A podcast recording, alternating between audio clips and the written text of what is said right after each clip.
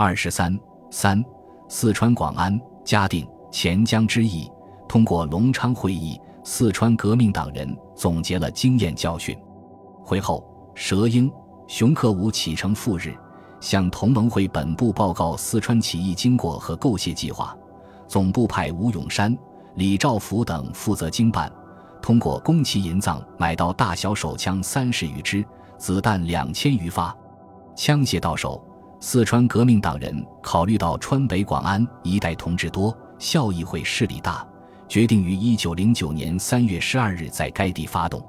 一路由蛇英召集会党四百人，先期在东门外河街集合，另派数十人潜伏城内，合攻保安营，夺取枪弹。另一路由熊克武指挥攻打知州衙门。革命党人重视利用会党力量，但对他们缺乏教育。届时，会党多人围住蛇鹰，索要每天应发的四百文饷钱，引起警察注意，未能行动。熊克武率队直扑州署，无人；转攻保安营，也无人。正在此时，清理击鼓传记救兵，熊克武因人邵立伯冲杀出城，经南充转往成都。一九一零年。再次在川南发动嘉定之役。二月二日，税中林、秦炳、程德藩等数百人分路夺取嘉定同嘉长等处团练取枪弹，在新场集合起义。次日，因嘉定清兵已有戒备，改赴平山，企图进攻徐府。进至嘉定宋家村时，被清兵追击，双方展开激战。起义军英勇厮杀，但因腹背受敌。乃向平山撤退，中途又和清军发生战斗，至天黑时突围四散。此役是四川历次起义中最壮烈的一次，起义军死难二百余人，程德藩、佘英等被俘，并被分别借送前委、宜宾等地杀害。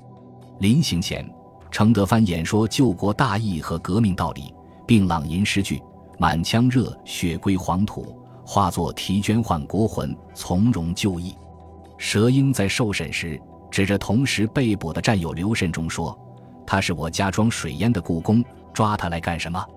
刘泽康便说：“佘大爷，我是跟你搞革命的，怎么说是装水烟的？我活着和你在一起，死也要和你在一起。”为了救出蛇英，同盟会员廖宗伦等曾率众在黑夜中攻入刑场，抢到蛇鹰。急赴出城，但所救出的并非真实蛇鹰。清兵随即追到，廖宗伦亦被擒杀。佘英刻苦耐劳，忠于革命，和劳动群众拥有广泛联系。